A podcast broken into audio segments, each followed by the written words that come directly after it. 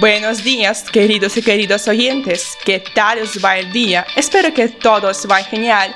Hoy, en el segundo episodio de podcast Tres Podcast, Tres Personas, Tani y yo hablamos sobre Pablo Escobar, un delincuente más cruel y más generoso de la historia de América Latina. Sígueme para no perder nuevos episodios.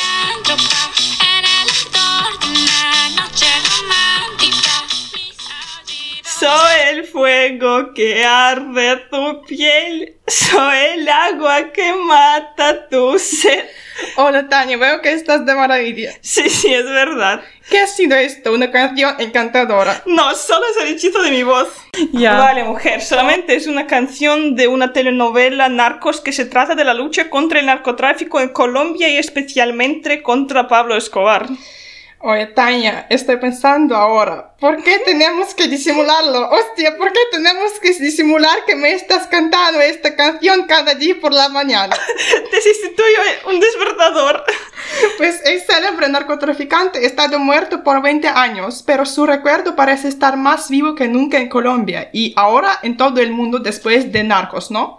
¿A ti te parece algo normal o también eres de estas que tienen una habitación llena de pósters con su imagen, armarios repletos de camisetas con su rostro? Bueno, bueno, la verdad es que sí, me gustan los hombres de barba y barriga. vale, estoy de broma. Muchos lo consideran un monstruo, pero otros lo veneran como a un santo. Pero yo no soy partidaria de ninguno de esos dos extremos. Sí, Tania, recuerdo que te interesaban más los de apellido Pascal y de nombre Pedro.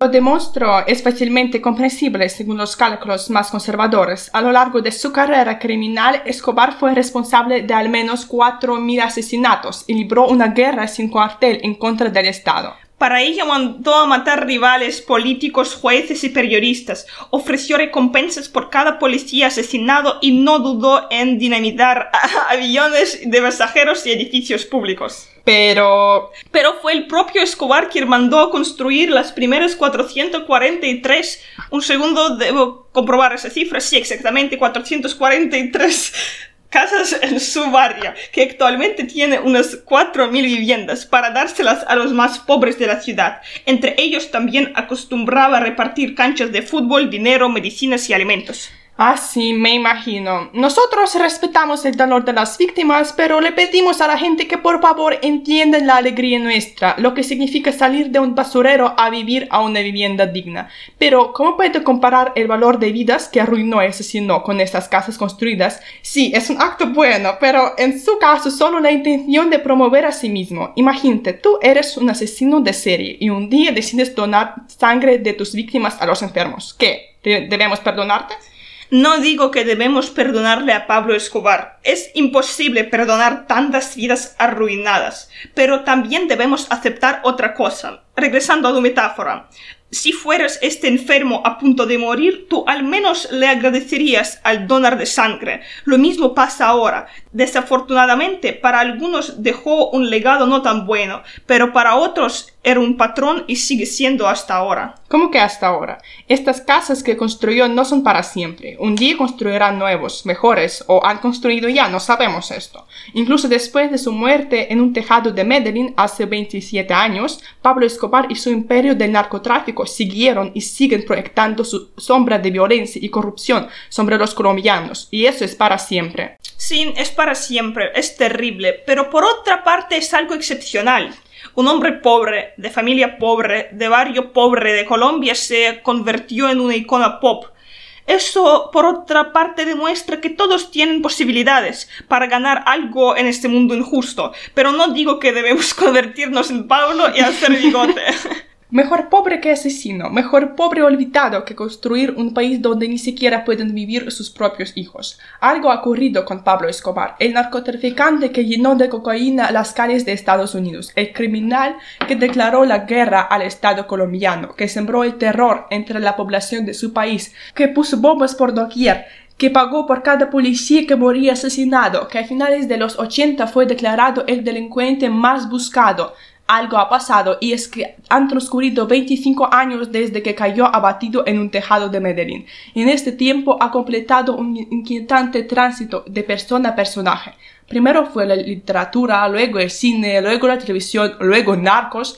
Es un capítulo aparte. Y ahora es una cara estampada en camisetas que jóvenes de todo el mundo exhiben como si fuera una especie de héroe, un ídolo, alguien con quien identificarse, como lo fue en su día otro celebrísimo latino, el Che Guevara. ¿Ha reemplazado un narcotraficante asesino a un rebelde idealista como ícono de Latinoamérica? La respuesta es triste, la respuesta es que sí. La verdad es tuya. La imagen de Pablo Escobar se ha convertido en una imprescindible parte de la cultura mundial. Se escriben canciones donde se menciona su nombre. Recordamos Pablo de cantante ruso Morgenstern. Se escriben libros sobre su vida donde apenas una mitad es verdadera. Hace un par de años Penélope Cruz y Javier Bardem protagonizaron la película sobre su vida. Por todo eso es obvia la respuesta a mi siguiente pregunta, y esta respuesta me apena muchísimo. ¿En qué pensamos oyendo la palabra Colombia? Pues en drogas, en cocaína, en inseguridad, en Pablo Escobar. Pero Pablo Escobar no es Colombia. Para nosotros Pablo Escobar tampoco es un criminal ni hombre que mandaba poner bombas en aviones y centros comerciales, sino un héroe que se sobrepuso a la pobreza, al sistema, que venció a un Estado, que era un buen hijo, buen padre, buen marido, un poco malvado, pero un tipo cool.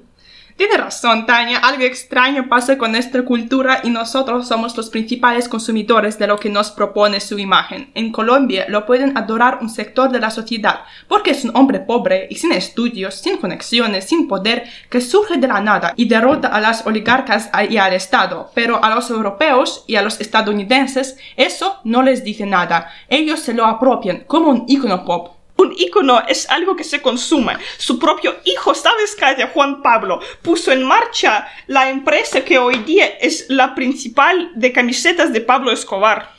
Escobar sigue siendo un excelente narco incluso después de su muerte. Los narcos son mágicos, producen dinero, todo lo que tocan lo vuelven oro y todos han sacado dinero de él. Su hijo, ahora su mujer con sus memorias. Escobar mismo era un gran populista, alguien que supo ganarse el favor de mucha gente, con donaciones, con varios que construía para los más pobres, con sus programas políticos. No vamos a decir que era solo un monstruo y que todo el mundo lo odiaba. Muchas personas lo querían y lo admiraban.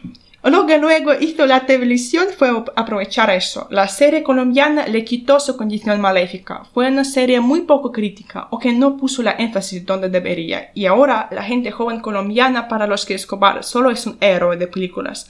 Miran a sus padres y no entienden por qué lloran cuando ven imágenes de Escobar. O al revés, una familia donde cada miembro lo considera un dios. Uf, qué fuerte. Y otra cosa, muchas veces nadie tiene la culpa de convertir a Pablo en ícono. La razón es que lo malo está de moda ahora. Siempre estaba de moda. Fascinación por el malo. ¿Quién de nosotros no quería salir con algún mafioso? Escobar era una persona muy contradictoria. Por eso es el héroe perfecto para tal tipo de personaje que se ha puesto de moda en series modernas los sujetos oscuros que meten miedo por su oscuridad, que hacen el capitalismo a su manera. ¿Qué hacer figura de Pablo Escobar es imprescindible, es doble y es discutida?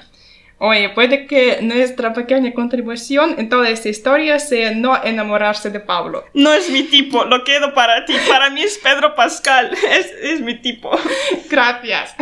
Bueno, amigos, pienso que tenemos que dejarlo el podcast aquí. Fue un placer, Tania. Mutuamente, a lo mejor uno de tus oyentes cambiará su opinión sobre Escobar. A lo mejor, Tania. Vale, oyentes, que tengáis un buen día. A descansar. Chao. Adiós.